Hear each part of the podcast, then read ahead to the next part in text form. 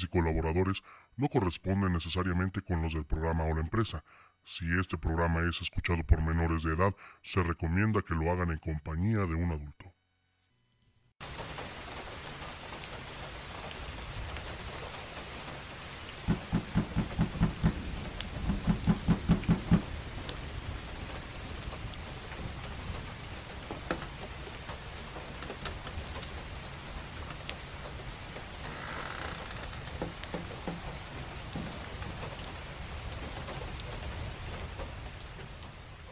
Vaya, pensé que jamás llegarías. Bienvenido. Bienvenido a un encuentro entre lo sobrenatural, el misterio y la realidad. Estás a punto de emprender un viaje. En Radio Horror. Entonces el primo de, este, de mi hija le, le dice este, que, que se le ofrecía, que si necesitaba algo pero al momento que le habló, la viejita luego, luego lo que hizo fue regresarse para irse. Entonces el primo fue y la siguió. Eh, da vuelta a la viejita y a menos de un metro iba el primo, da vuelta al primo y la viejita ya no está. Se escuchó como Molu, el señor de los anillos, como si estuviera hablando, pero no se escuchaba qué es lo que estaba diciendo. En el momento de que habla, a mi amigo y a mí se nos enchina la piel, o sea, nos ponemos como que de nervios. Y el profesor nos dice, por favor díganme qué es su celular. Y nosotros no.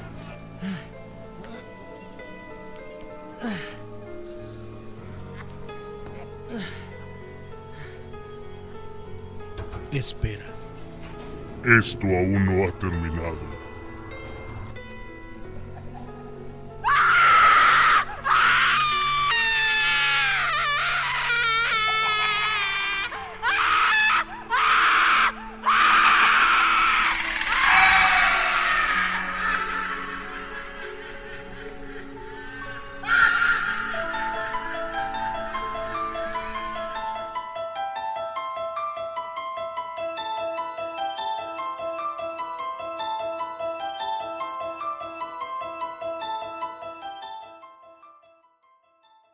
¿Qué tal, amigas, amigos de Radio Horror? Sean ustedes bienvenidos una vez más a este su programa. Mi nombre es Jordán Solís, transmitiendo con el gusto de siempre, como cada miércoles y viernes, en punto de las 10 de la noche. Les recordamos que estamos completamente en vivo y en directo a través de la plataforma de Yark Radio. Yark Radio, más cerca de tus sentidos. Síguenos en todas nuestras redes sociales: Facebook, Instagram, Twitter, Spotify y también nuestro canal de YouTube en todas las redes. Nos encuentras como Yark Radio. Les recordamos también que nuestras vías de contacto es 771-341-0429. 771-341-0429, la línea telefónica para que ustedes se pongan en contacto con nosotros. Y también el 771-115-7455. 771-115-7455 está a su entera disposición para que nos envíen sus fotografías, notas de audio, todo lo relacionado con el fenómeno paranormal. Ahí lo estamos recibiendo para compartirlo durante el programa.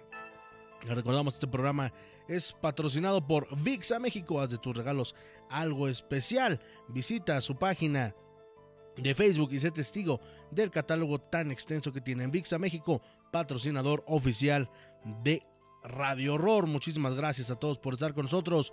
Nore Santiago, eh, buenas noches. Andrés Jiménez, hace mucho tiempo no escuchaba este hermoso programa.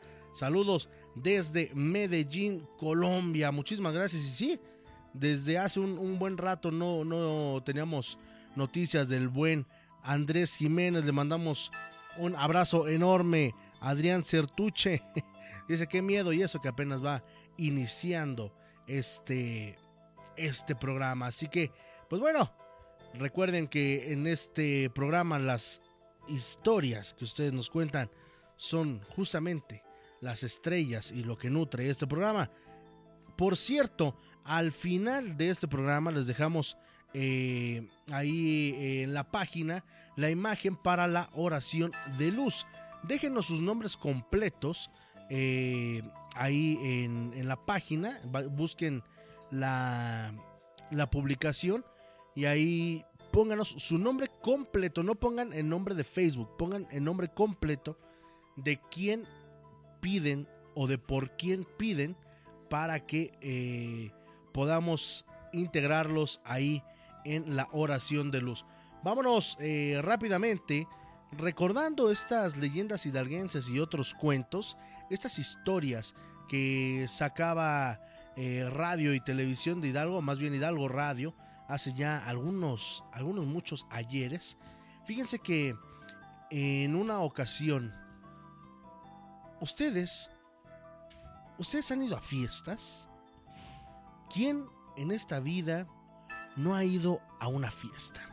A degustar de una rica cerveza, de una rica comida. Apenas las fiestas del 15 de septiembre, a pesar de la pandemia, hubo familias que nos pudimos reunir, aunque sea de una manera pequeña.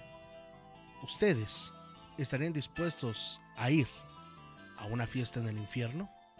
Pues bueno, de esta manera iniciamos Radio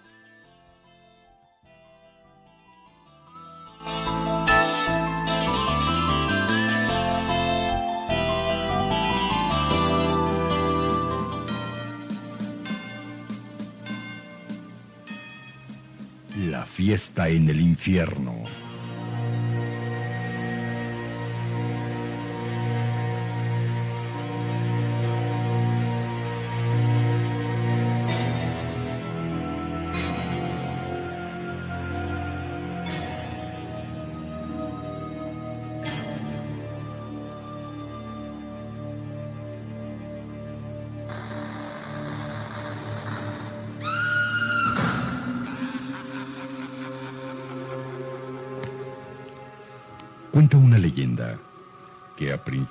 Siglo en la ciudad sucedió un acontecimiento que llenó de terror a quienes lo supieron. En una de las principales calles al norte, en uno de los barrios mineros más populares, el Arbolito. Una noche oscura, cuando las nubes cubrían la luna haciéndola más tenebrosa. Juan Pérez, un parrandero, le llevaba serenata a su novia Guadalupe.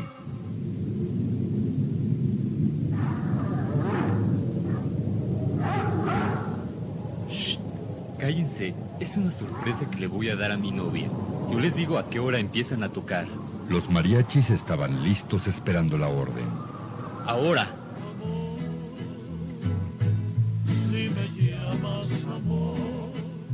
Guadalupe al escuchar la canción, abrió la ventana y le dijo a Juan. Vas a despertar a mis padres. Súbete por la ventana. Juan les pagó y les hizo señas de que se alejaran. Los mariachis caminaron por los angostos callejones para llegar a la calle principal.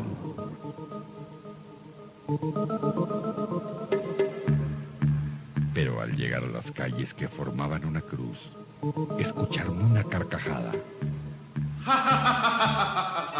Les salió un charro y al verlo los mariachis se abrazaron llenos de miedo. ¿Quién es usted? Eso no les importa. No me tengan miedo. Solo quiero sus servicios. U- ¿Usted dirá? Los músicos miraron al charro y de momento parecía, parecía que le salía lumbre de los ojos. Sus dientes eran largos y del sombrero levantado sobresalían un par de cuernos. Hoy a la medianoche les daré una gran fiesta a todos mis amigos. Les pago por adelantado. Son monedas de oro. Lo que les pido es que no me fallen, porque voy por ustedes a donde quiera que se metan. Mm, ¿Dónde va a ser la fiesta, señor? Yo los espero aquí a las 11 de la noche y les pido que vengan vestidos de negro. Eh, eh, está bien, aquí nos vemos. El charro se perdió en medio de la oscuridad, dejando un olor a azufre. Ave María Purísima, me dio mucho miedo ese hombre. No hay que ir. A mí me dio tanto miedo que no pude ni hablar. Tenemos que ir. El dinero lo necesitamos. Además, nos pagó muy bien. Con mucha puntualidad llegaron los mariachis. Son las 11 de la noche y el charro no viene. Así me gusta, que sean puntuales. Les juro que no se van a arrepentir.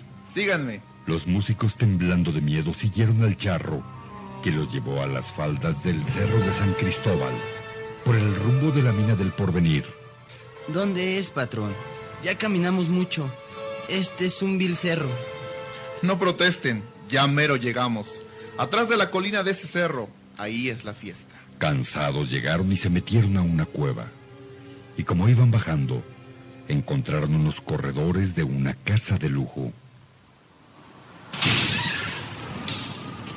Colgaban cortinas de terciopelo rojo y sintieron un calor que los hacía sudar. Percibieron un olor insoportable que subía por la nariz y por la boca. Entraron a una sala muy grande con luz intermitente. Los rostros de la gente se veía de varios colores.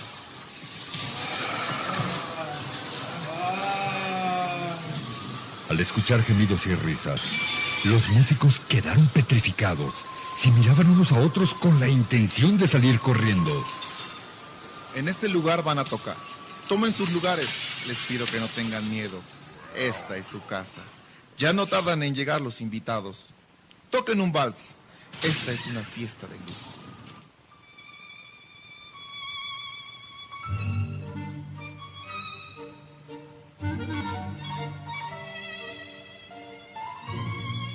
Cuando tocaron los mariachis, de una de las puertas que daban al pasillo empezaron a salir parejas bailando al ritmo de la música. Y al terminar de bailar, aplaudían muy contentos. Los mariachis tocaron la segunda pieza y se dieron cuenta de que los bailarines tenían pezuñas de cabra, con las que al raspar el suelo sacaban chispas. Sus ojos, sus ojos eran aterradores, rojos como carbón encendido. Dios mío. Los mariachis se sintieron desfallecer. Dejaron de tocar y con la mirada buscaron la salida. De pronto, de pronto se acercó una mujer que uno de los mariachis conocía. Ave María Purísima, si es mi hermana Juanita que murió hace cinco años. Sí, pero salgan inmediatamente. Este lugar es el infierno. Hermana, no puede ser. No te acerques. Vete, corre, aléjate. Los mariachis, como si se pusieran de acuerdo, salieron corriendo abandonando sus instrumentos. Ampáranos, Señor, no nos abandones. Se cuenta que al pasar los días, algunos de los integrantes del mariachi enloquecieron. Otros enfermaron del susto y murieron.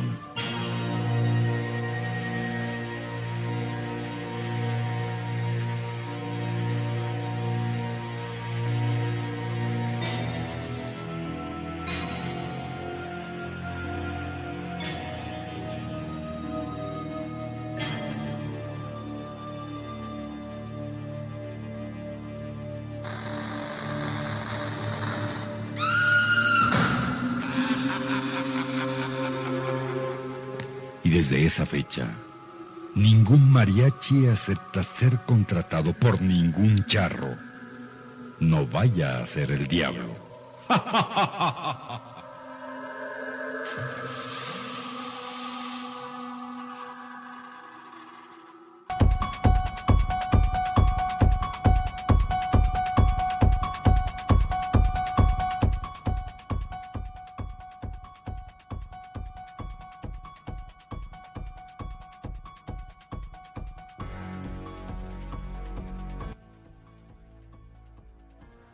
Gracias por estar con nosotros. Estamos de vuelta aquí en Radio Horror, transmitiendo completamente en vivo desde la ciudad de Pachuca, Hidalgo. Dice por acá, eh, Ana Rosa Cobos Barragán, muy buenas noches. Gracias por compartir este fabuloso programa. Gracias de verdad a todos ustedes. Pepe Hernández, saludos al buen Pepe Hernández que está muy pendiente de la programación de Yark Radio. Todos nuestros programas, ahí anda comentando el buen Pepe. Dice, tenía mucho sin escuchar esas leyendas. Oh, infancia, y sí, a mí también me tocaba escucharlas de camino a la primaria, imagínense. Hace pues como 20 años, cuando iba yo en primero de primaria, eh, es lo que escuchaba justamente en el trayecto eh, que mi papá me llevaba a la escuela primaria Margarita Maza de Juárez. Le mandamos saludos si es que alguien nos está escuchando por allá. Eh, son exactamente las 10 con 19. Recuerden, vía telefónica 771-341-0429. 771-115-7455 es nuestro WhatsApp. Vamos, vamos a escuchar otra leyenda hidalguense. Porque fíjense, ¿ustedes se acuerdan de, de Roberto, el niño que tenía de amigo a Satanás? Pues bueno, vamos a escuchar algo similar que se contaba por allá en esos años, en estas leyendas hidalguenses. Y esta se llama, justamente, La amiga de Satanás.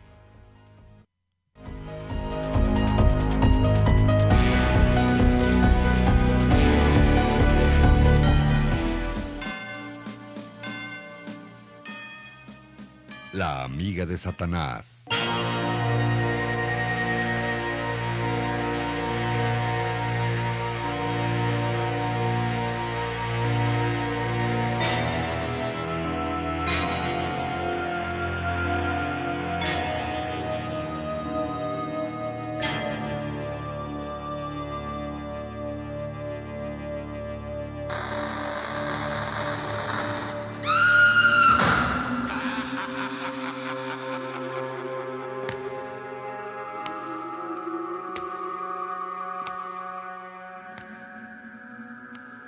Era una noche oscura y un grito de angustia se confundió con el trueno de un rayo.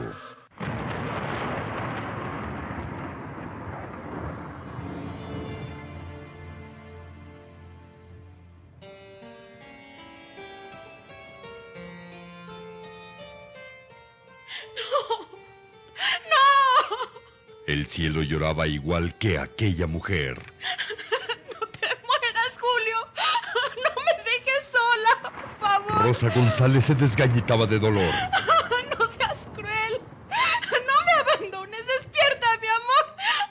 Ay, Julio, no me dejes. Debes calmarte, Rosa. Dios ha querido llevárselo y debes respetar sus deseos. Rosa reaccionó histérica. Si Dios injustamente se lo ha llevado, yo voy a renegar de él. ¡Cállate! No sabes lo que dices. El que debe de callarse es usted y lárguense todos de mi casa. ¡Fuera! ¡Fuera! Hija, contrólate. Lo que debes hacer es pedirle a Dios que te mande resignación y que Él tenga el descanso eterno. Ella no dejaba de sollozar. ¿Que no entienden?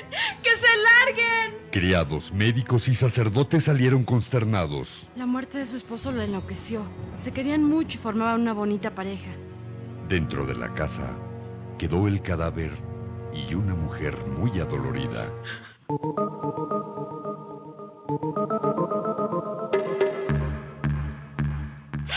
Ay, ay, amor mío. No voy a permitir que la muerte te arrebate de mi lado. De pronto, Rosa recordó algo muy importante. Una vez me dijo Mariana la bruja que ella tenía el remedio de volver a un muerto a la vida. Claro, claro, iré a verla.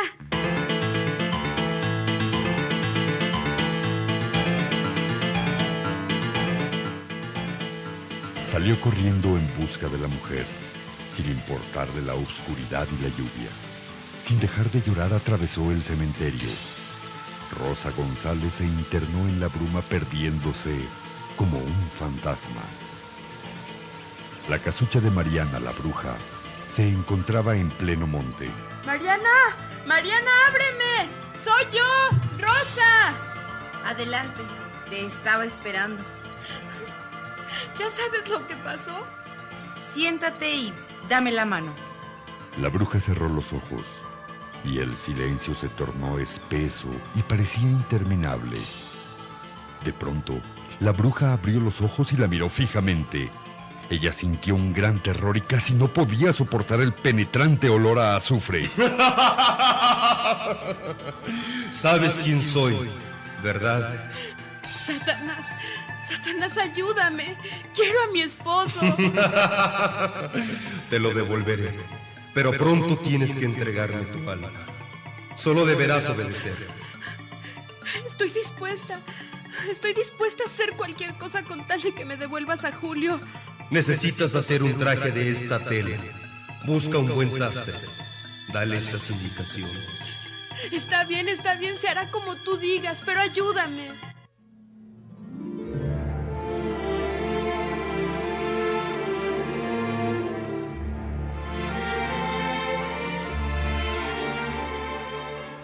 Al otro día, vestida de negro llegó a la casa del sastre.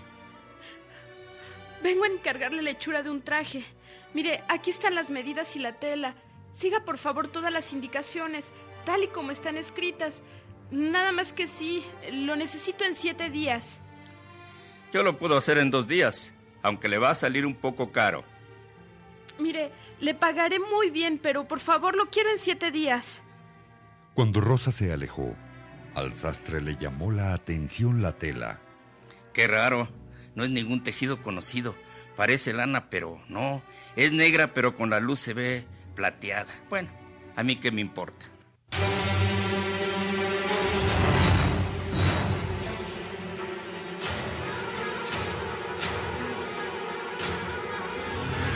El sastre tomó el papel y leyó en voz alta las instrucciones.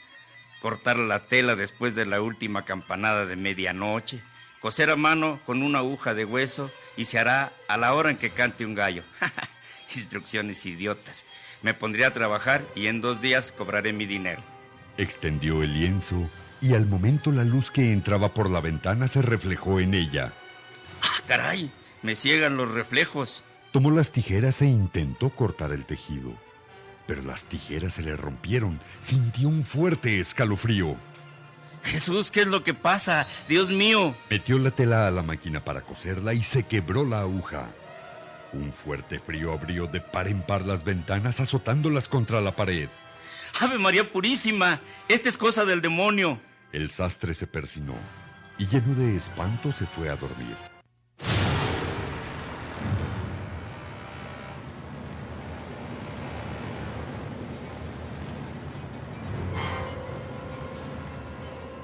Pasaron los días y una noche. Veamos las instrucciones, a ver si de veras son ciertas. Y después de que sonara la última campanada de la medianoche, las tijeras cortaron fácilmente y por fin quedó listo el famoso traje. ¡Lo logré! De pronto una luz incandescente y unas terribles carcajadas se escucharon. Un viento huracanado penetró al lugar silbando siniestramente. ¡Dios mío, protégeme! Objetos y muebles fueron lanzados contra las paredes. La casa se cimbró cayendo un pesado candil en el cuello del sastre y su cabeza rodó por el suelo. Y tan repentinamente como había comenzado, todo cesó.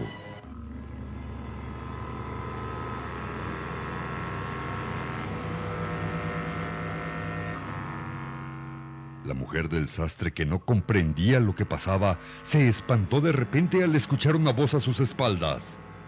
Vengo por un traje que encargué. Es para mi esposo. Rosa miró con asombro todo lo que estaba revuelto dentro de la casa y el sastre muerto, sin cabeza. ¿Qué es lo que pasó aquí? Algo que no comprendo. Me llevo el traje. Ya está pagado.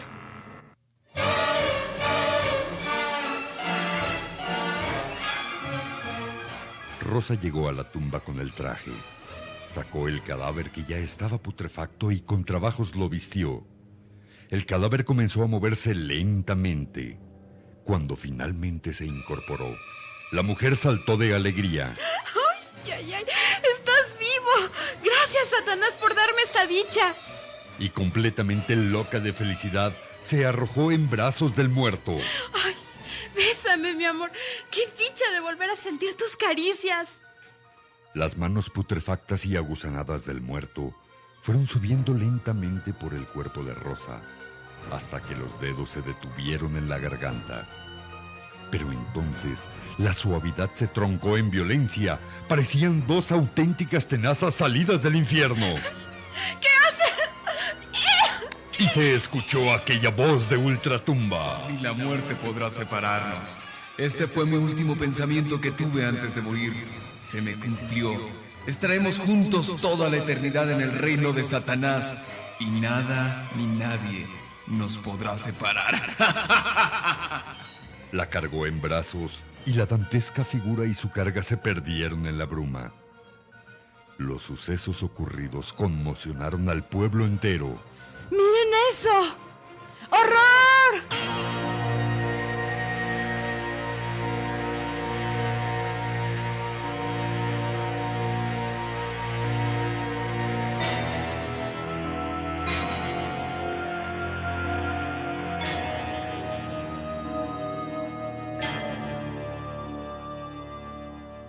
Mientras tanto, a medianoche, la bruja Mariana se postraba ante el altar de Satanás. Mi amo y señor, gracias a mí dos almas han ido a parar a tus dominios. Concédeme otros años más de vida, señor. Concedidos.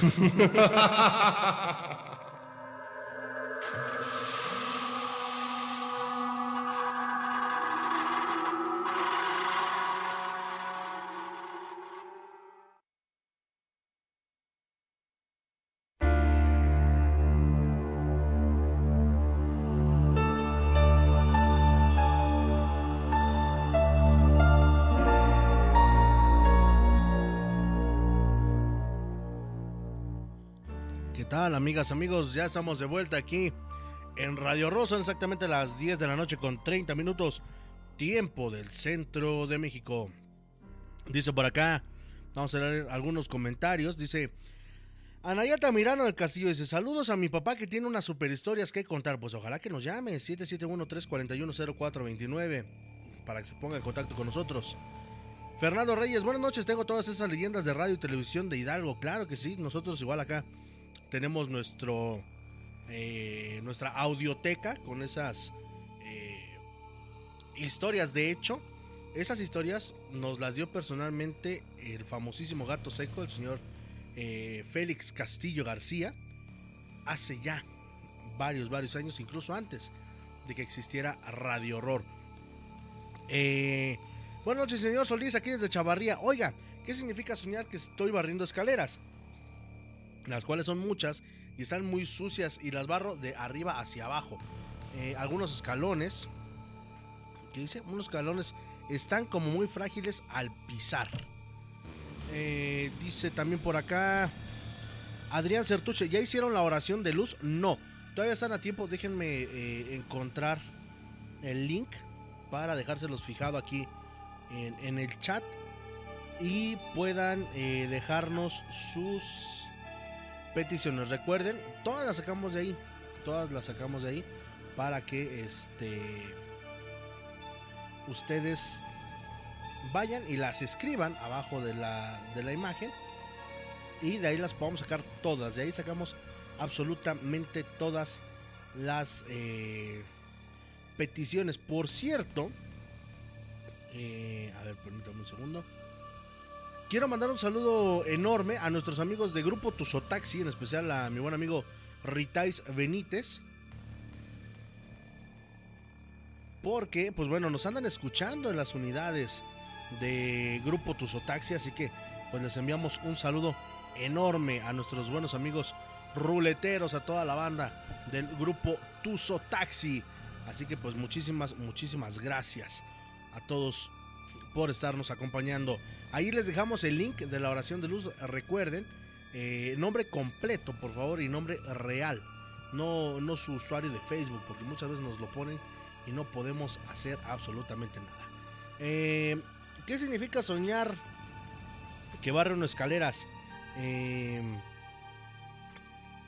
al barrer sacamos todo el polvo o impurezas que acechan a nuestro hogar. Puede resultar beneficioso para la higiene del ambiente e incluso para la estética corporal y de salud. Al igual que en nuestra vida cotidiana, el soñar con una escoba o con cosas eh, respecto a la limpieza, como el soñarte barriendo tu casa, eh, es la misma simbología de deshacerse de, impurezas o lo que nos desagrada de nuestro subconsciente.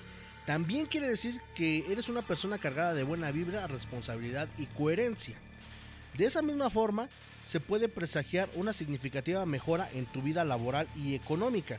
Siempre ves el lado bueno de las cosas y te guías por el buen camino. Elige bien sobre el mal, evitas vicios y muchas tentaciones. Ahí está para eh, nuestra ciberescucha eh, para Celia Valencia, que nos estaba preguntando acerca de qué significa soñar que barre. La oración de luz son solo para personas que fallecieron, también personas enfermas. Para personas enfermas, para personas que no tienen empleo, para unión familiar, para gente que ya falleció, eh, para las personas que tú le quieras dar luz, literalmente hablando, e- esté en este plano o no. eh, nosotros aquí la- las leemos, ¿eh? aquí no hay este ningún problema. ¿Qué significa? Por aquí nos decían. Eh, ah, ya perdí el. Ah, ok. Fernando Reyes, ¿qué significa soñar? Ay, ¿Qué significa soñar con mucha agua? En un momento. eh, es que depende mucho de, del agua sucia o del agua limpia, exactamente. Aquí tenemos a nuestra... Muchas veces la escuchan aquí atrás de los micrófonos, pero ahorita está eh, pues allá en controles, Carla Tejada, que le mandamos un saludo. Hola. está también aquí en, en cabina. ¿Mandé? Ah, bueno, dice que ella te contesta. Vamos a ver si es cierto. a ver, va- vamos, vamos a abrirle el micrófono a Carla Tejada. Pero creo que está, está desconectado el, el, el tollback que tiene, que tiene allá. A ver, permítanme un segundo. Vamos, vamos a. A ver, permí- ¿saben qué? En lo que conectamos el tollback, vamos a escuchar otra leyenda hidalguense. ¿Qué les parece? En lo que le conectamos acá el tollback. este. Este cuento, este, esta leyenda, se llama El Sacrilegio y esperamos que les guste.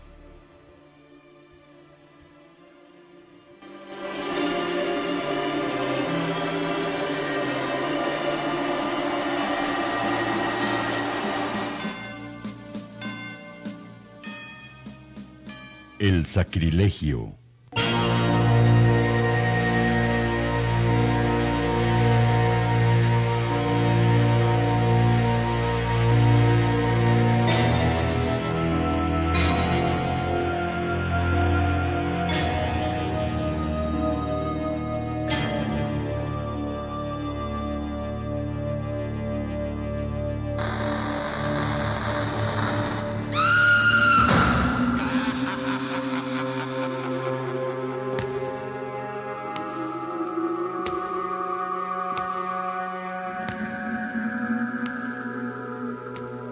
A principios de siglo, un desalmado salteador de caminos llamado Gavino asolaba la región del estado de Hidalgo con una gavilla de forajidos. ¡Al ataque!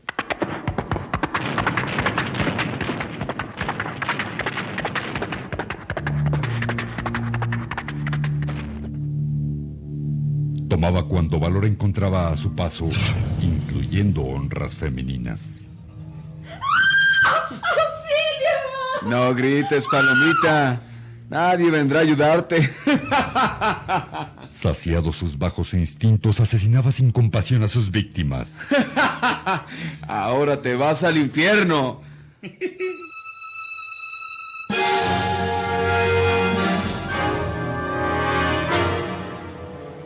Cierta ocasión asaltó una de las haciendas del poblado de Epazoyucan, muy cerca de Pachuca, masacrando a sus moradores. Y en la rapiña, Juan, uno de sus hombres de confianza, descubrió una bolsa de centenarios de oro. Ah, hijo, son monedas de oro. Los ojos de Gavino brillaron de codicia. Yo los guardo. Ustedes quemen la casa. A pocos kilómetros de emprender la huida, Juan le dijo, No se te olvide, Gavino, que yo encontré el oro. Por lo tanto, me toca una buena parte. No te preocupes. El oro lo vamos a dividir entre tú y yo y nadie más.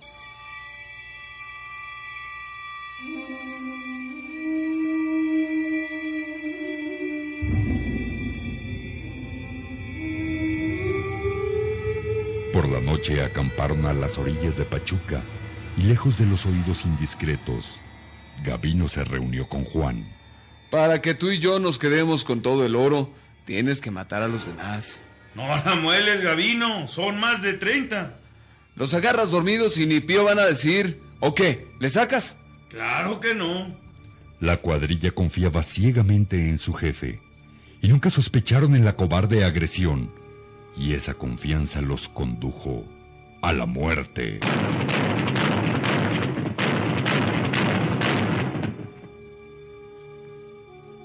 Tenías mucha razón. Ni tiempo les dio de despertar. Vamos a echarlos al barranco. Con su valiosa carga de centenarios se perdieron en la obscuridad de la noche. Conforme avanzaban, el cielo se cubrió de nubarrones. Ah, hijo, parece que va a llover. Y muy fuerte. Debemos apurarnos para llegar a un pueblo llamado Actopan antes del amanecer. Y no tardó en caer una furiosa tormenta. El frío calaba hasta los huesos.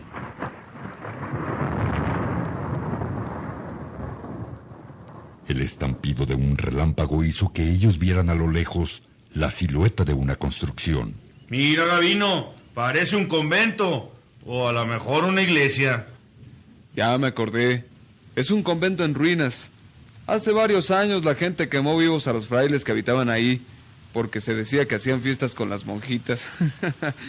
y nadie se acerca por aquí, pues la gente ignorante cree que aquí vive el diablo. Ajá, pues qué estúpidos.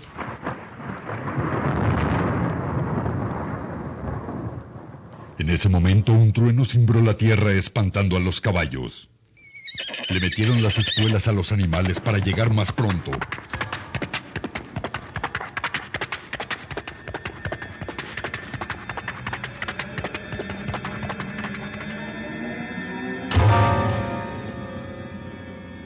Pues aunque sea la casa del diablo, tendremos que atajarnos del agua.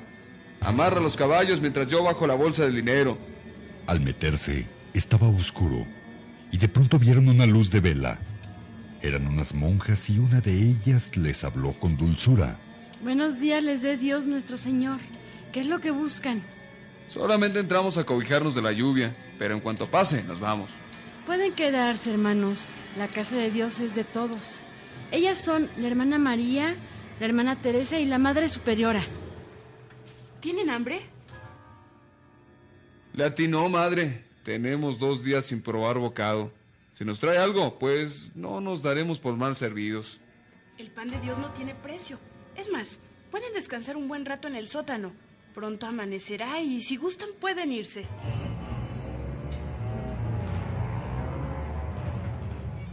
Cuando las monjas se alejaron y ellos se quedaron solos.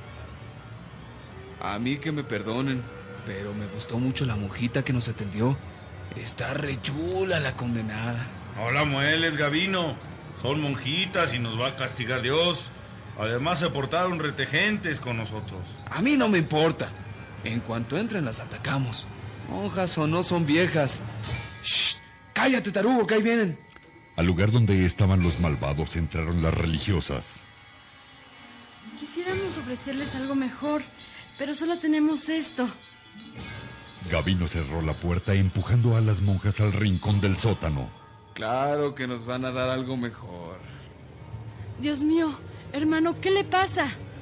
Lo que pasa es que ustedes van a dormir con nosotros. Suéltenme, no se atrevan. Estamos al servicio de Dios. La monja luchaba para liberarse de las garras de aquel desquiciado y sacando fuerzas de su impotencia logró clavar las uñas en la cara del bandolero. ¡Bestia! Gavino reaccionó brutalmente y la golpeó sin piedad. Y al azotarla contra el suelo, la monja murió. La otra que la acompañaba salió corriendo. Ya la mataste, Gavino. Tenemos que irnos.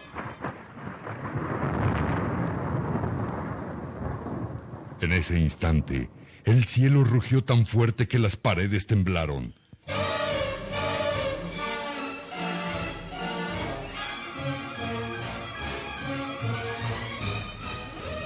Y una horrible carcajada se escuchó en el recinto. Vámonos de aquí, que ya me dio miedo. No seas cobarde. Todavía quedan tres monjitas. Vamos por ellas. Mientras tanto, la Madre Teresa comunicaba a la superiora de la muerte de la Madre María. Madre, madre, mataron a la hermana María. Esos hombres son muy desalmados. Quisieron abusar de nosotras. La Madre Superiora caminó furiosa al encuentro de aquellos asesinos. ¿Esta es la manera de pagar nuestra hospitalidad? Dios los castigará. Ya párale, Nahualona. Estás hablando con Gavino Robles y te voy a demostrar que soy muy hombre. ¡Atrás, malvado! ¡Y salgan de este santo lugar! No te atrevas a tocarme. He sido desposada con el Todopoderoso. No provoques la ira del Señor. A mí no me importa con quién estés casada o desposada. Ahora serás mía.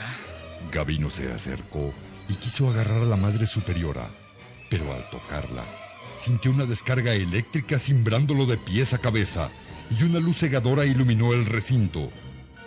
Luego siguió una obscuridad total y después de unos segundos se dieron cuenta que las religiosas habían desaparecido. ¡Ave María Purísima! Las viejas han desaparecido. Se esfumaron. No digas tonterías. Y mejor nos vamos.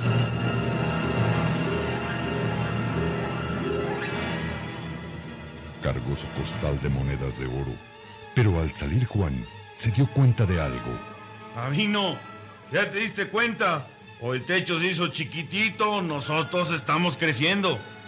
Mira, ya van las monjas. Vamos a alcanzarlas. Gavino corrió y alcanzó a una de ellas y la detuvo de los cabellos. Que te dije que te paras, hija. Pero su furia se convirtió en terror.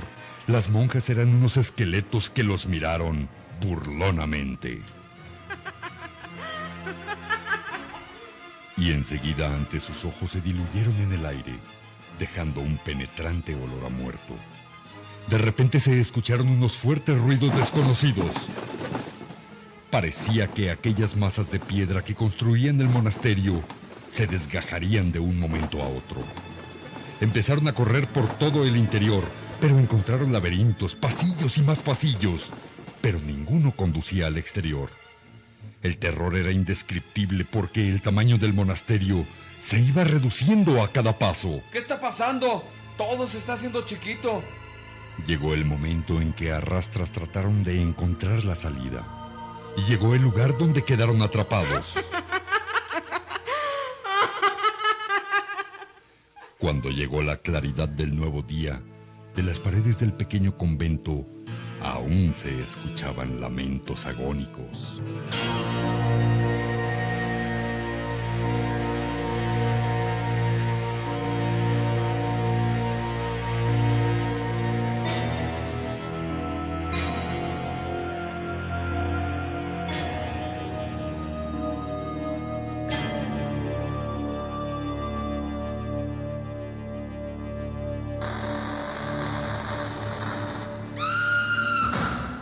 La leyenda que ese convento siempre, durante años, estuvo abandonado.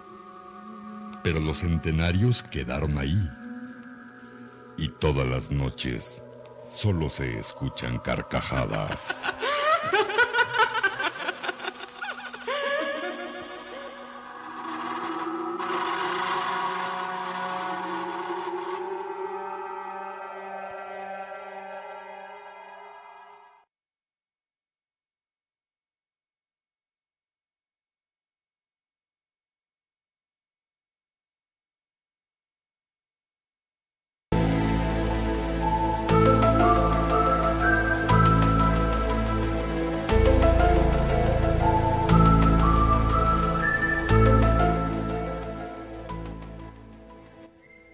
Continuamos, continuamos. Gracias por estar con nosotros aquí a través de la señal de Yark Radio y también a través de Facebook Live. Son exactamente las 10 de la noche con 48 minutos. Todavía nos falta un, ratito de programa.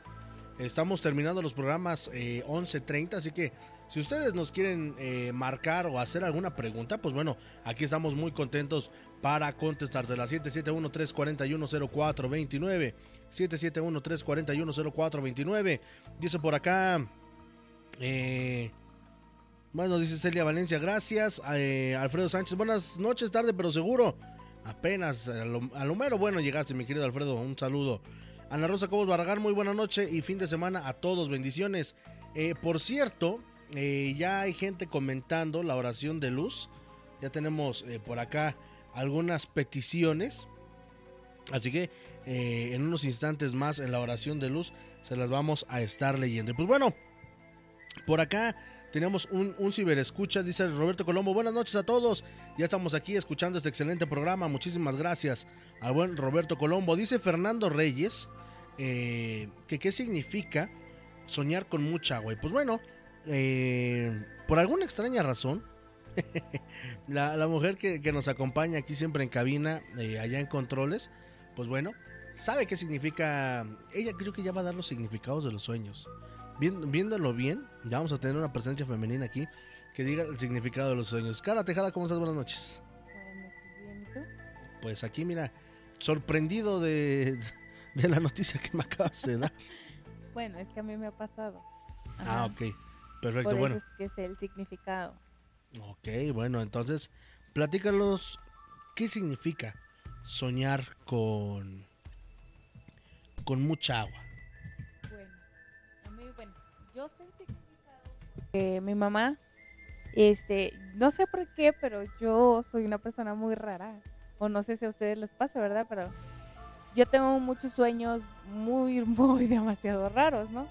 Y entre esos, pues hay veces que he soñado con agua limpia, hay veces que he soñado con agua sucia, este, que yo estoy en el agua, este, o sea, bueno, cuando sueñas con agua limpia es es feliz, bueno, felicidad, o sea, que te va a ir bien, este, tu día va a estar muy bien.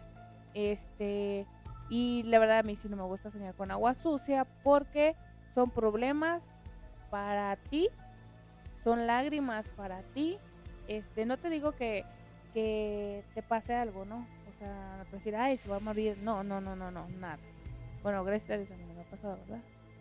Este, pero cuando sueñas con agua sucia, con lodo y así, este, es que vas a tener un poco de problemas, lágrimas, este, mm, vas a estar triste, no sé, ¿no? Este, no sé, ustedes compruébenlo y ahí luego, si no, ahí me, me dicen de cosas, por favor. Ya, ya después te vamos a reclamar si Sí, no. ¿no? Por favor. Y bueno, igual cuando sueñas con alguien que está borracho, por si no sé, si yo sueño contigo y te veo borracho, son problemas para ti.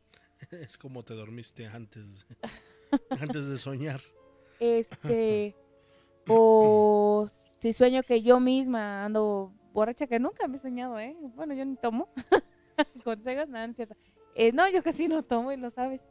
Este, pero igual cuando sueñas con un- una persona, algún familiar, X, Y, J, lo que sea tuyo, amigo, pariente, primo, cuñado, lo que sea, y lo sueñas tomado, son problemas para la persona. Este, ese es mi, en breve, lo que te puedo decir cuando sueñas con agua limpia y con agua sucia. Así es, el- los sueños con agua son bastante eh, frecuentes, digámoslo así. Son algo comunes y es posible eh, que haya varias preguntas. Como bien lo dice eh, Carla, es parte de los sentimientos. Es como respondemos emocionalmente a la vida. Es la lección que se puede aprender de este sueño, que la purificación fluirá esencialmente por tu vida. Sin embargo, también puede representar dificultades con respecto al control de las emociones. Como uno de los cuatro elementos de la vida, el agua es un símbolo importante como cualquier otro símbolo. Puede detonar eh, algunas situaciones, sentimientos, problemas y situaciones buenas y malas. El agua si es clara, como ya lo menciona, representa paz y satisfacción. Si es turbia, entonces es probable que ocurran dificultades. Eh, de lo que no hay duda es que estos sueños están conectados a la paz, la felicidad, la curación y sobre todo la limpieza de nuestros propios pensamientos. Sí, créeme, yo normalmente soñaba con mi mamá cuando tenía problemas. Cuando soñaba con agua sucia era que me peleaba con mi mamá. Y yo me levantaba y decía, hoy me voy a pelear con mi mamá. Y créanme, no sé si yo. Bueno, que no Es que estaba. igual es predisponerse, Espérame, ¿no? espérame, espérame. No es que no estaba cada rato. Ay, hoy me voy a pelear con mi mamá. No. Era de que, pues no sé, nos levantábamos bien y ya en la tarde llegaba ella de trabajar, yo llegaba de trabajar y por X, Y, J razón nos echábamos un round mi. Este, pero sí, o sea, y cuando, perdón, cuando soñaba así con agua limpia, pues gracias a Dios me iba bien y pues nunca, nunca, nunca tuve problemas. O sea, más que nada me daba miedo soñar con agua sucia porque es a lo que voy. O lloraba, o esto, o el otro, me peleaba con mi mamá, con un hermano, X, con quien sea, pero había problemas. Ok, perfecto. Bueno, ahí está. Ya vamos a tener aquí su, su sección de Carla Tejada y esperamos que pueda aceptar un programa aquí en, en Yark Radio. Ojalá. Eh, dice por acá. A ver, permítame. Dice.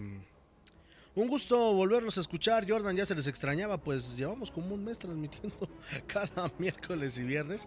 Pero bienvenida, Cacha López. Dice Fernando Reyes, gracias. ¿Cuándo pones la leyenda de la Peña del Sumate y la leyenda del Señor de Celontla? Esas están muy padres. Sí, de hecho, la que sigue es la del Señor de Celontla. Eh, pero antes, ahorita que tenemos eh, casi a todos nuestros ciberescuchas, el próximo viernes, el próximo viernes, pongan mucha atención al programa o pongan mucha atención a lo que voy a decir. El próximo viernes voy a estar leyendo el tarot de los trolls completamente en vivo. Ya saben cuál es la dinámica, ya saben eh, de qué manera lo haremos.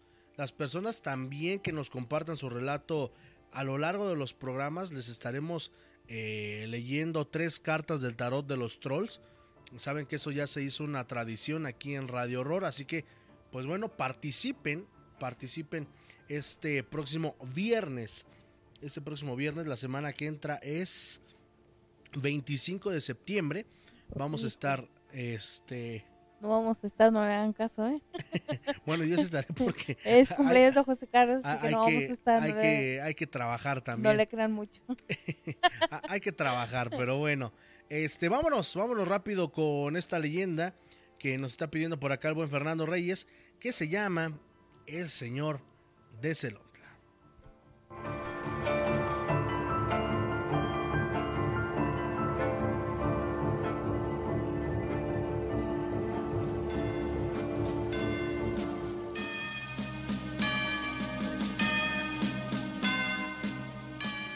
La leyenda del señor de Celontla.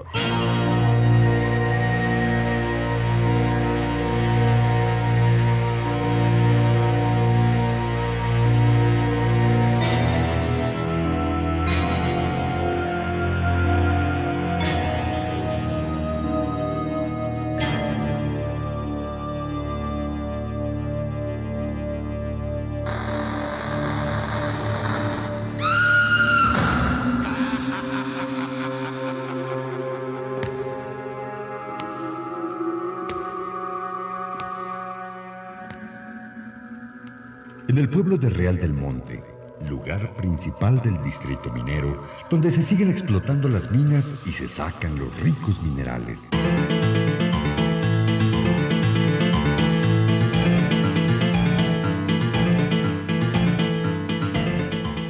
Se cuentan muchas leyendas mineras, pero hay una muy especial sobre Jesús, el buen pastor, a quien se le conoce como el Señor de Celontla. Su escultura fue tallada en madera de encino. Parece que corresponde al siglo XVII. La escultura de tamaño natural y facciones muy correctas. Sus ojos ligeramente rasgados. Nariz recta, labios carnosos, piel morena.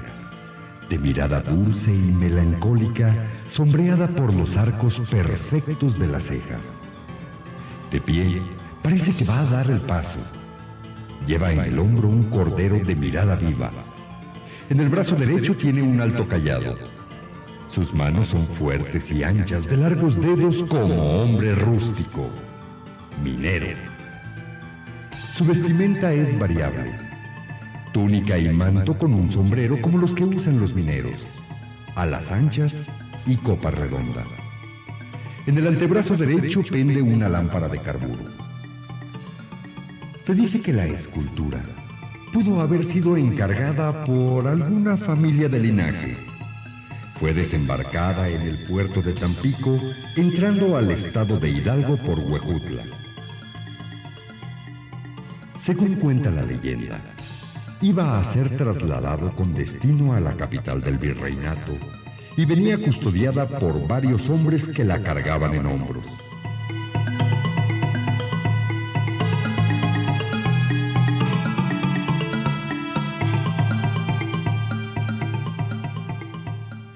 Pasar por Real del Monte para descansar, pidieron posada en la casa de un reconocido caballero, don Nicolás Munguía, quien al verlos muy fatigados por el viaje, les concedió hospedaje con mucho gusto. Pasen, pasen ustedes, descansen y coman. Al otro día los viajeros decidieron continuar su marcha. Pero al cargar la imagen pesaba tanto que no pudieron moverla del lugar donde la habían dejado. Así tuvieron que permanecer varios días haciendo esfuerzos para levantarla sin conseguirlo. No podemos levantarla. Convencidos de que el pueblo de Real del Monte había sido el lugar distinguido por el destino para que se quedara el Cristo, ahí lo dejaron, regresando a su lugar de origen sin cumplir el encargo.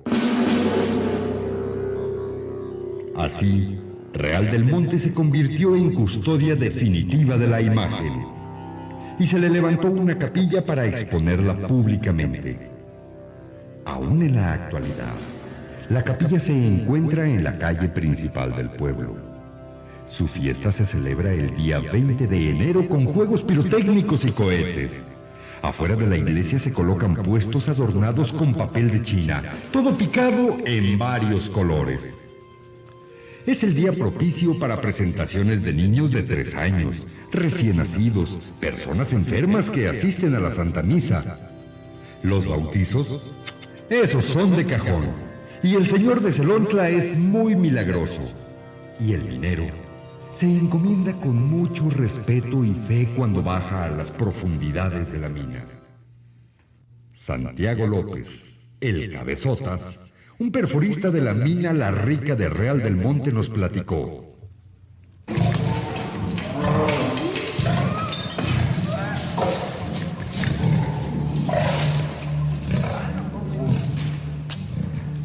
Yo trabajaba a 550 metros de profundidad en la mina y mi compañero de faena era mi compadrito el garrafón. Un día al bajar a la mina, como que la sentí muy despoblada, me dio el presentimiento de que algo malo iba a ocurrir. Mi compadre lo presentió también, pero lo de él era razonable. Mi comadrita iba a tener un hijo y ya le había dicho Nacha, la comadrona, que venía muy mal. Pobrecita de mi comadrita, no tenía día para aliviarse por eso mi compadre andaba todo atarantado. Ya se aliviaba, luego que no, luego que sí. Mi compadre había faltado y había pedido permiso, por eso ese día tenía que ir a trabajar. Mi compadre era mi ayudante y barrinábamos una frente sobre rebaje. Sería como a medio turno. Cuando de pronto escuchamos una explosión que cimbró la mina viniéndose toneladas de carga y nos quedamos atrapados. Muy espantados nos refugiamos en un huequito y mi compadre me dijo, yo creo que de esta ya no salimos. Lo que me preocupa es mi vieja. Se puso de rodillas y rezó con mucha devoción. Tú, Señor Santo de Celontla, que comprendes y ayudas a los mineros, ayuda a mi mujer. Salva a mi hijo y a ti me encomiendo a buen morir. Ya nos faltaba el aire y como pasaba el tiempo nos sentíamos muy mal. Mi compadre estaba tranquilo y rezaba en silencio y lloraba por su preocupación. Yo andaba con la boca abierta tratando de agarrar aire, pues me sentía morir. Escuchamos cómo bajó la carga de jalón dejándonos libres. Cuando bajamos, los compañeros del contrato les dio mucho gusto al vernos vivos. Entre los que estábamos ahí, vi que a mi compadre se le acercó uno de ellos, un hombre que no se dejaba ver la cara, y entonces le dijo, Alégrate de vivir, tu señora te espera y tu hijo ya nació. Bendito sea Dios. El que le dio la noticia se perdió por el túnel de la mina y nadie le dio importancia. Terminamos el turno y a mi compadre se le quemaban las habas por llegar a su casa. Todo estaba tal y como lo había dicho el compañero minero. Pero, ¿quién era el minero que le avisó? Yo nunca lo había visto. ¿Sería el señor de Celontla? Pues, ¿quién otro?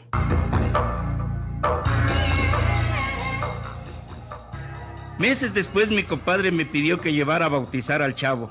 Nuevamente íbamos a ser compadres de cajón. En la ceremonia se escucha la Santa Misa, todo con mucha devoción, y luego se bautiza el chilpayate. El padrino tiene que llevar un cajón forrado y adornado de seda. Ahí se mete al niño, acomodándolo como si fuera cuna. Después, el cajón con todo el niño se mete debajo de la túnica del señor de Celontla por unos momentos. Si llora, se saca y se le entrega a la madre.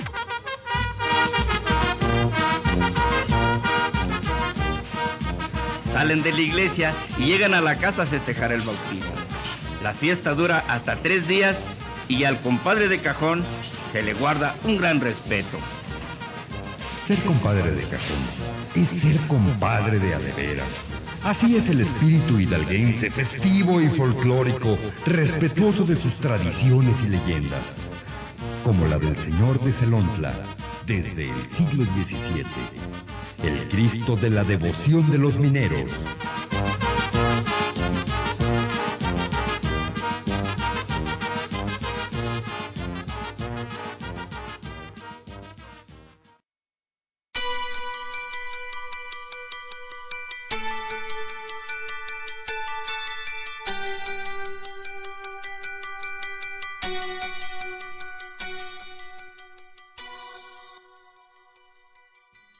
Continuamos, gracias por estar con nosotros aquí a través de la señal de Yark Radio y también a través de todas las plataformas en las que nos escuchamos. Ya son bastantes las plataformas en las que nos escuchamos. En Spotify, en Radio Public, si nos escuchan también en, en Google Podcast, si buscan ahí Radio Horror, también les va a aparecer eh, el podcast de este programa. Eh, son exactamente las 11 de la noche con 6 minutos tiempo del centro de México. Eh, dice por acá Frida Gab Rey As, dice por acá.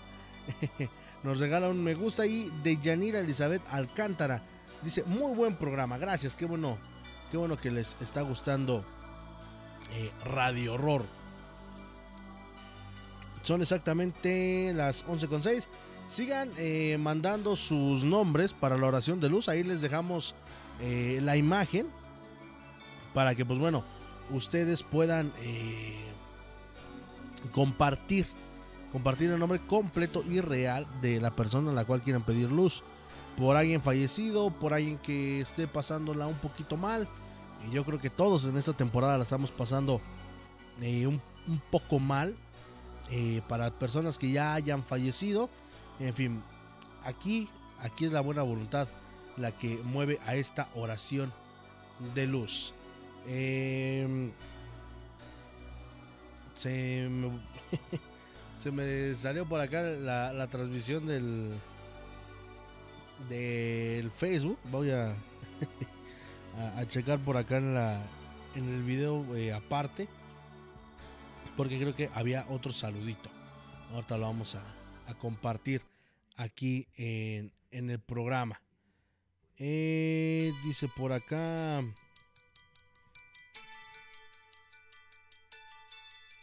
ver.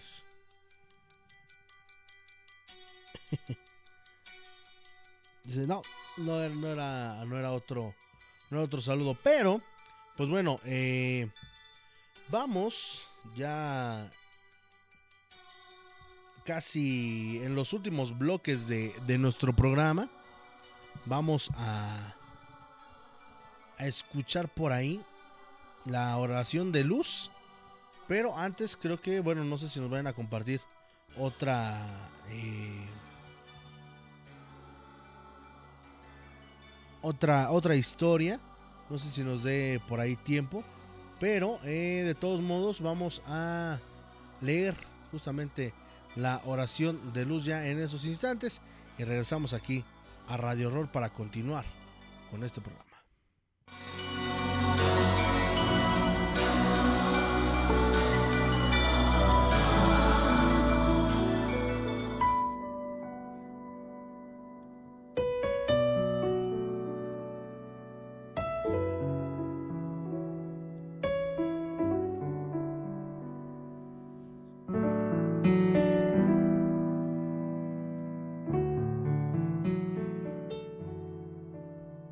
Espacio es justamente para abrir nuestro corazón, para compartir con aquellas personas que más lo necesitan una pequeña luz al final del túnel. Señor, Creador de todo cuanto existe, te envío que le envíes, te pido que le envíes luz y protección a tu hijo y a tus hijos, Rosa Ramírez López, quien falleció el pasado mes de enero. También te pedimos por Kevin Alan. Haz, haz que tu fuerza y tu luz guíen su camino todos los días de su vida. También te pedimos eh, por Gilberto Carlos Certuche Medellín, ya que desde hace algunos años, de hace dos años, tuvo un derrame cerebral. Aún no puede caminar y hablar. Te pedimos que lo llenes de gozo y sobre todo que a su familia le des el alivio que él merece y sobre todo, sobre todo que nunca, nunca suelte su mano en ningún momento de la vida. En estos momentos, ellos requieren de nuestra ayuda. Te pedimos que alumbre su camino, que retires al mal, al enemigo, al enemigo que se esconde tras las sombras y con tu luz y con tu fuerza venzamos al mismo maligno que ha dañado mi alma, mi cuerpo y mi espíritu. Te lo pedimos en el nombre de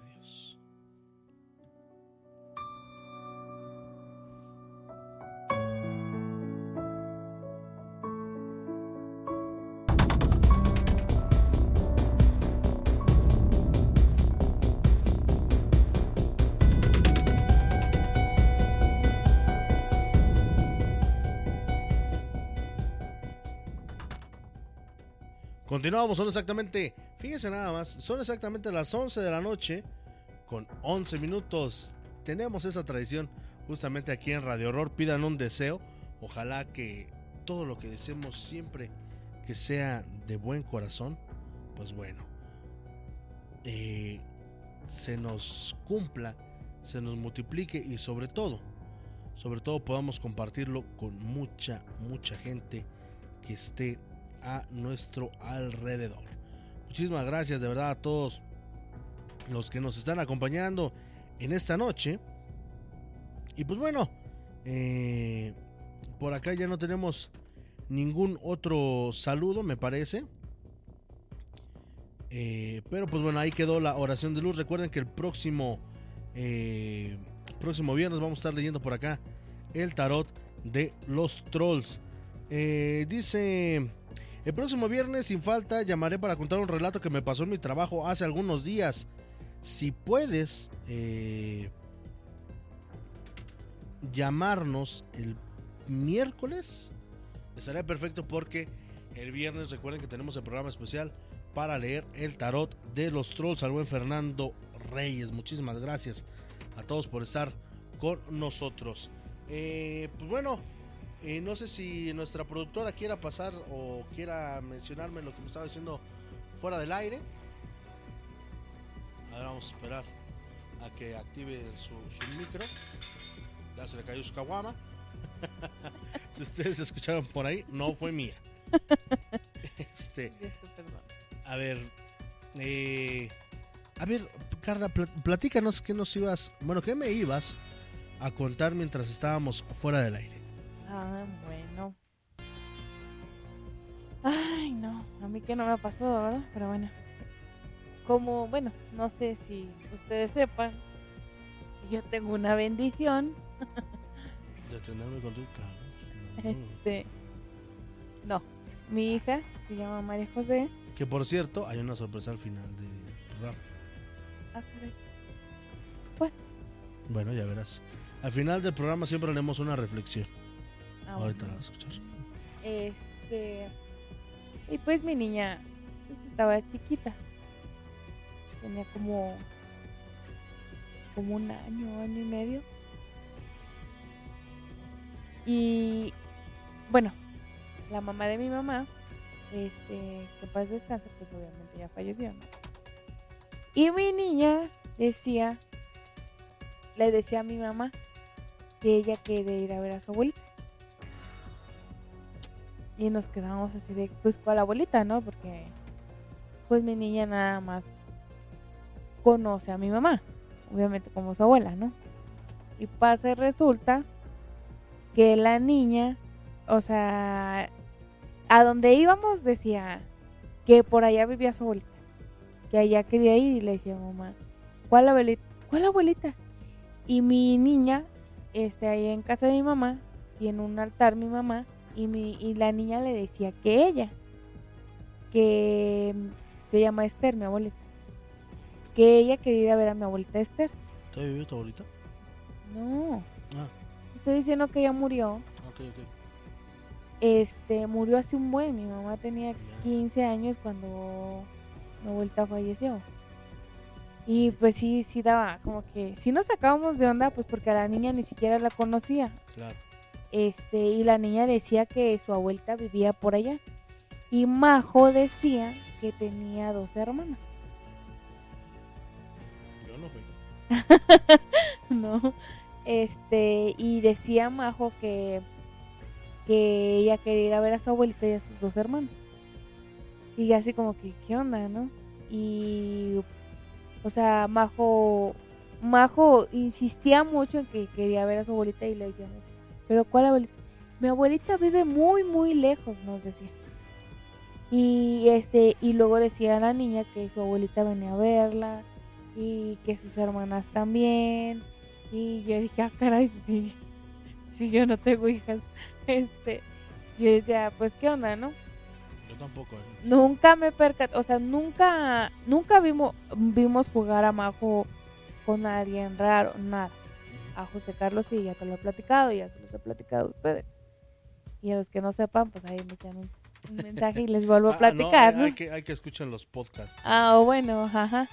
Este, o sea, yo nunca vi a Majo jugando con, con nadie. O sea, con nadie me refiero a una persona que no. Un fantasma, un duende, algo así, no. A Majo nunca. Más que, bueno, que la bruja se la quería llevar, ¿no? Este, pero. O sea, yo no tuve problemas, gracias a Dios, con Majo de ese tipo. Un, miren, les voy a platicar que yo se los juro por Dios que me morí del miedo. Hace mm, como, ¿qué serán? Como cinco. Majo tiene siete. Como cuatro años, cinco. No quiero exagerar. Este, ni quiero mentirles, ¿verdad? Pues mi hija estaba chiquita. Fue la única ocasión que yo tuve como que algo, o sea, que Majo viera algo raro. Que yo me acuerde, si me vuelvo a acordar de algo, les vuelvo a platicar. Pero que yo me acuerde fue una ocasión que fue un día de muertos. Y esa noche nosotros pusimos obviamente altar para mis abuelos, mis tíos, que en paz descanse, familia de mi mamá, conocidos, familia de mi papá, este, y así, ¿no? Y se les explicó a los niños que pues era un altar para los muertos, ¿no? Y que no tenían que agarrar eso ni nada. Todo lo que se les ponía no tenían por qué agarrarlo. Majo, para mi buena suerte, ya iba al baño. O sea, ya avisaba para ir al baño. Ujú. te digo que Majo estaba chiquita. Sí. Este, sí, tenía como dos años, Majo. Sí, fue como hace cinco años. Este, y me levanta Majo. No, les juro por Dios, iban a decir, ay, qué casualidad, no. Eran como las 3 de la mañana. Y no sé por qué dicen que a las 3 de la mañana pasan las cosas y así, ¿no? No sé. Bueno, no, se tiene la creencia que es porque es la hora contraria a la que murió Dios. Ah, ok. Dice. Ok. Bueno, eran como las 3 de la mañana y les juro, en serio, créanme, yo no me acordaba de que era Día de Muertos, pues yo estaba más dormida que despierta, ¿no? Pero Majo me dice, mamá, quiero ir al baño. Ya le digo, ok. Salgo del baño, bueno, salgo del baño, perdón, no, no, yo no dormía en el baño. Dormía en mi cuarto con mi hija. Salimos del cuarto y Majo me dice, mamá, ¿por qué hay tanta gente aquí? Les juro, por Dios, créanme, de verdad, que, que casi me da el infarto ahí. O sea, yo lo único que agarré, te lo juro, agarré a la niña de la mano y le dije, apúrate, métete al baño. Y salimos del baño y Majo me vuelve a decir lo mismo. Pero ¿por qué hay tanta gente, mamá? Y agarré y me metí a mi cuarto luego, luego, y yo agarré y me persiné y le dije a Majo, ya duérmete. Nos dormimos, todo tranquilo. Y al día siguiente, no me lo van a creer.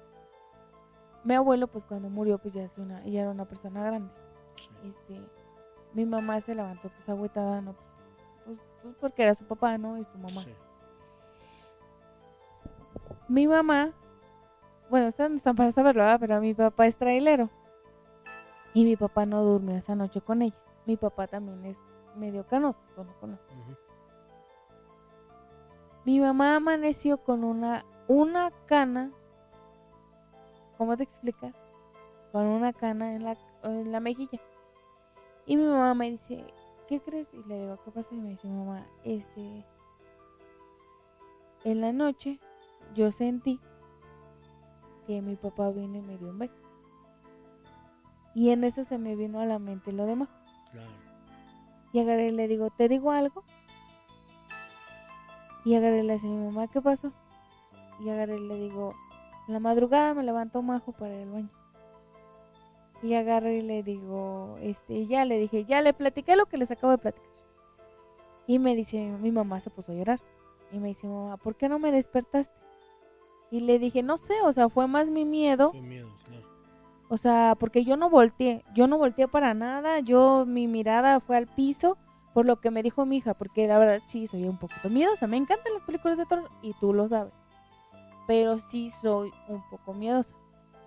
O sea, y les platico a mis hermanas y me dice, estás bien mensa, yo cómo hubiera querido que, que, pues, ser tú en ese momento. ¿Para qué?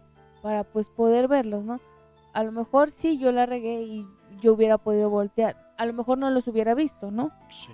Porque dicen que los niños, Lo que platicábamos, los Ajá. niños pueden percibir cosas. ajá, por su alma pura y todo, ¿no? O sea, pero sí fue algo así bien, dije, ay, no inventes, o sea.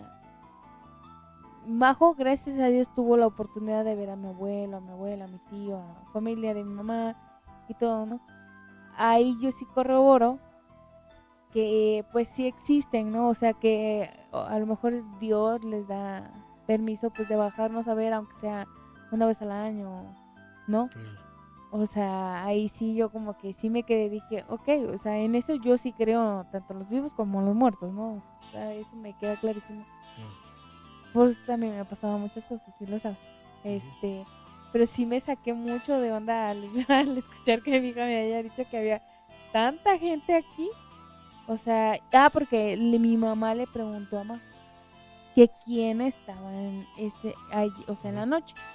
Y Majo le contestó que era, te lo juro por Dios, que le, mi mam- le mencionó a mi abuelito, a mi abuelita, a mi tío, o Majo viendo las fotos y le dijo, estaba él, estaba él, y yo me quedé, dije, no inventes, ¿por qué?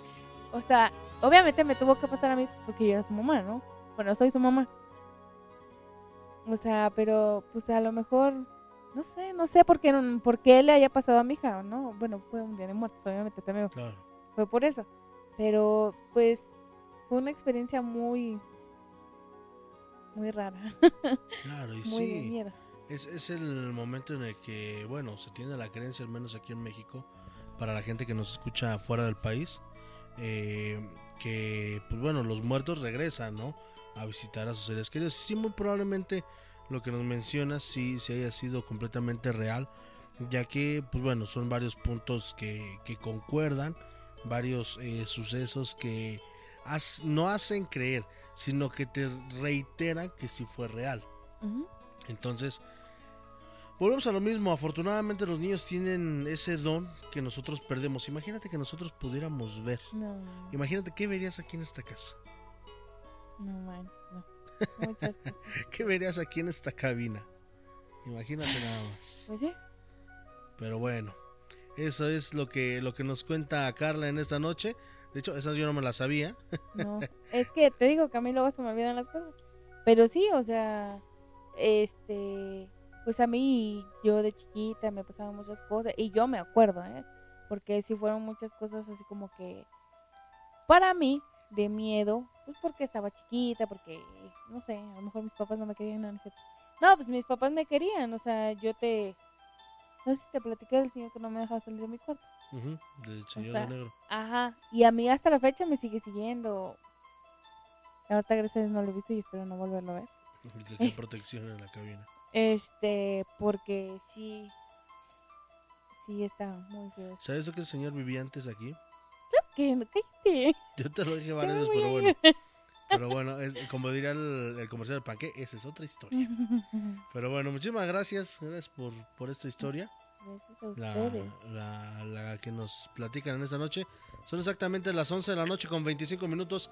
Ya casi nos vamos, pero antes vamos a leer una reflexión. Ustedes saben que cada programa, o cada que el tiempo nos lo permite, leemos una reflexión.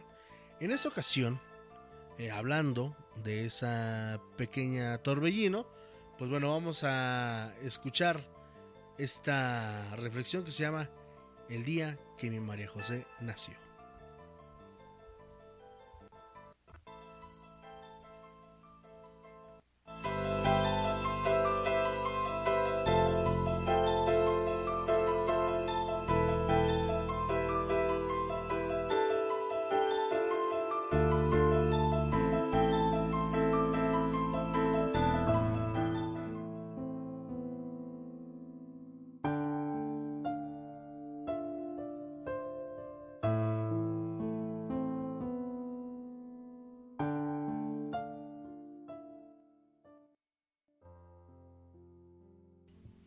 El día que mi María José nació.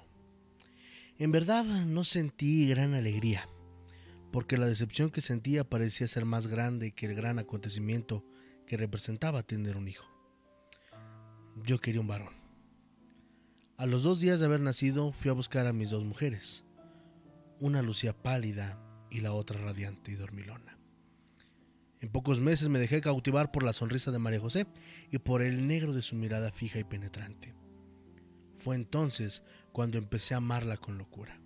Su carita, su sonrisa y su mirada no se apartaban ni un instante de mi pensamiento. Todo se lo quería comprar, la mirada en cada niño o niña, hacía planes, todo, todo sería para mi María José. Este relato era contado a menudo por Randolph, el padre de María José, que también sentía gran afecto por la niña que era la razón más grande para vivir de esta persona. Según decía él mismo, una tarde estaba mi familia y la de Randolph haciendo un picnic a la orilla de una laguna, cerca de casa, y la niña entabla una conversación con su papá. Todos escuchamos atentamente. Papi, cuando cumpla 15 años, ¿cuál será mi regalo? Pero mi amor, si apenas tienes 10 añitos, ¿no te parece que falta mucho para esa fecha? Bueno, papi, tú siempre dices que el tiempo pasa volando, aunque yo nunca lo he visto por aquí. La conversación se extendía y todos participamos de ella. Al caer el sol, regresamos a nuestras casas. Una mañana me encontré con Randolph frente al colegio donde estudiaba su hija, quien ya tenía 14 años. El hombre se veía muy contento y la sonrisa no se apartaba de su rostro. Con gran orgullo me mostró el registro de las calificaciones de María José. Eran tan impresionantes, ninguna bajaba del 10. Y los estímulos que le habían escrito sus profesores eran realmente conmovedores. Felicité al dichoso padre y le invité un café. María José ocupaba todo el espacio en casa, en la mente y en el corazón de la familia, especialmente el de su padre. Fue un domingo muy temprano cuando nos dirigíamos a misa. cuando María José tropezó con algo, o al menos eso creímos todos. Su papá la detuvo de inmediato para que no se cayera. Ya instalados en nuestros asientos, vimos cómo María José fue cayendo lentamente sobre el banco y casi perdió el conocimiento. La tomé en brazos mientras su padre buscaba un taxi y la llevamos a un hospital. Allí, allí permaneció por 10 días. Y fue entonces cuando le informaron que su hija padecía de una gran enfermedad que afectaba seriamente a su corazón, pero no era algo definitivo, que debía practicarle otras pruebas para llegar a un diagnóstico firme. Los días iban transcurriendo. Randolph renunció a su trabajo. Renunció para dedicarse al cuidado de María José todo el día. Su madre quería hacerlo, pero decidieron que ella trabajaría, pues sus ingresos eran superiores a los de él. Una mañana, Randolph se encontraba al lado de su hija cuando ella le preguntó, Voy a morir, ¿no es cierto? Eso fue lo que te dijeron los médicos, ¿verdad? No, mi amor, no vas a morir. Dios que es tan grande no permitiría que pierda lo que más he amado en el mundo. ¿Van a algún lugar? ¿Pueden ver desde, lo alto a las personas queridas? Papá, ¿sabes si pueden volver? Bueno, hija, respondió. En verdad, nadie ha regresado de allá a contar algo sobre eso, pero si yo muriera, no te dejaría sola. Estando en el más allá buscaría la manera de comunicarme contigo y en la última instancia utilizaría el viento para venir a verte. ¿El viento? ¿Y cómo lo harías, papi? No tengo la menor idea. Solo sé que si algún día muero sentirás que estoy contigo cuando un suave viento roce tu cara y una brisa fresca bese tus mejillas. Ese mismo día por la tarde llamaron a Randolph. El asunto era grave. Su hija se estaba muriendo. Necesitaba un corazón, pues el de ella no resistiría sino unos 15 o 20 días más. Un corazón. ¿De dónde saca un corazón? ¿Lo venderán en la farmacia acaso? ¿En el supermercado o en, en, alguna de esas tiendas grandes que hacen propaganda por la radio y la televisión? Un corazón. ¿Dónde? ¿Dónde lo puedo encontrar? Ese mismo mes, María José cumpliría sus 15 años. Fue el viernes por la tarde cuando consiguieron un donante.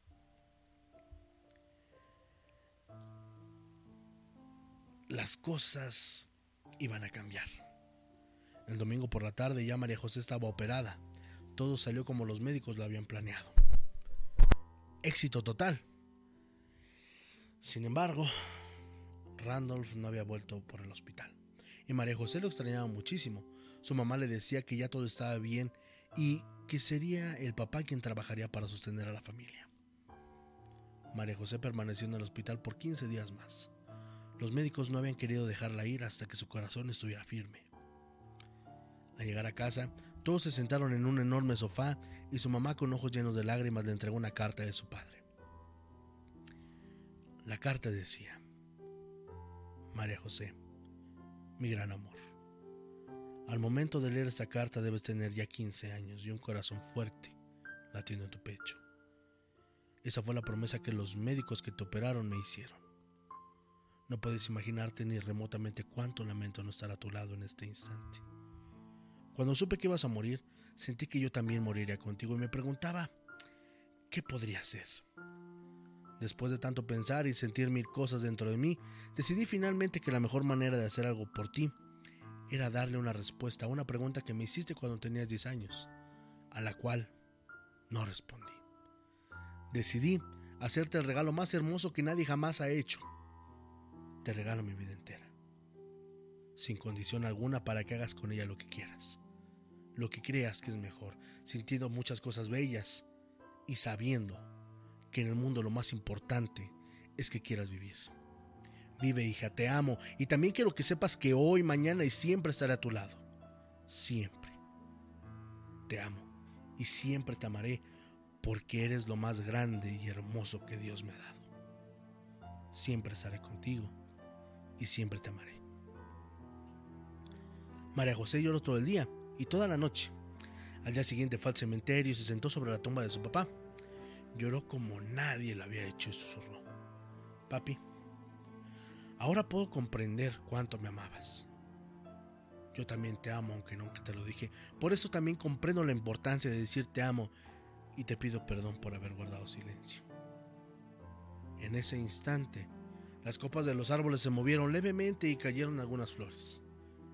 María José sintió que un suave viento rozó su cara y una brisa fresca besó sus mejillas. Alzó la mirada al cielo, sintiendo una paz inmensa, y dio gracias a Dios por eso. Se levantó y caminó a casa con una alegría de saber que llevaba en su corazón el amor, el amor más grande del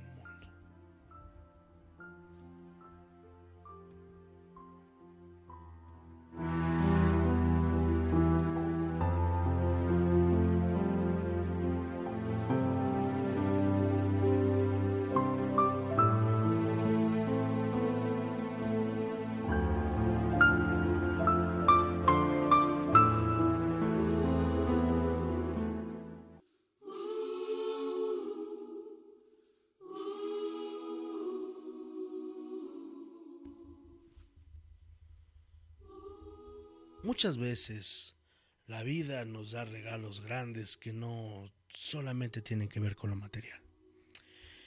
En esta vida hay que agradecer incluso el estar vivos, el poder compartir esas 24 horas con alguien y sobre todo, sobre todo, invertir bien esta oportunidad que Dios o cualquier deidad en la que tú creas, querido Señor, escucha, nos brinda. Es por eso que a ti, a ti te invito a que esta reflexión te haga pensar, te haga comprender que todos los días tenemos un regalo maravilloso y que muchas veces las personas que ya no están desearían poder besar nuestra mejilla y acariciarnos simplemente con el aire. Dice Ana Rosa Cobos Barragán, gracias por esta oración, está muy hermosa, muchísimas gracias. Gracias de verdad a todos y cada uno de ustedes por habernos acompañado a lo largo de esta hora y media de programa. De verdad, se los agradecemos muchísimo. Recuerden, el próximo viernes estaremos leyendo el tarot de los trolls. Próximo viernes 25 de septiembre. Vamos a estar aquí completamente en vivo a partir de las 10 de la noche con ustedes para leer el tarot de los trolls y sobre todo nos escuchamos el próximo miércoles en punto de las 10 de la noche a través de Facebook Live en la plataforma de Jark Radio. Síguenos en todas nuestras redes sociales, Facebook, Instagram, Twitter, Spotify y también YouTube. Nos encuentras en todas como Jark Radio. Mi nombre, Jordán Solís, agradeciéndoles mucho que nos hayan acompañado. Recuerden, llévense una sonrisa.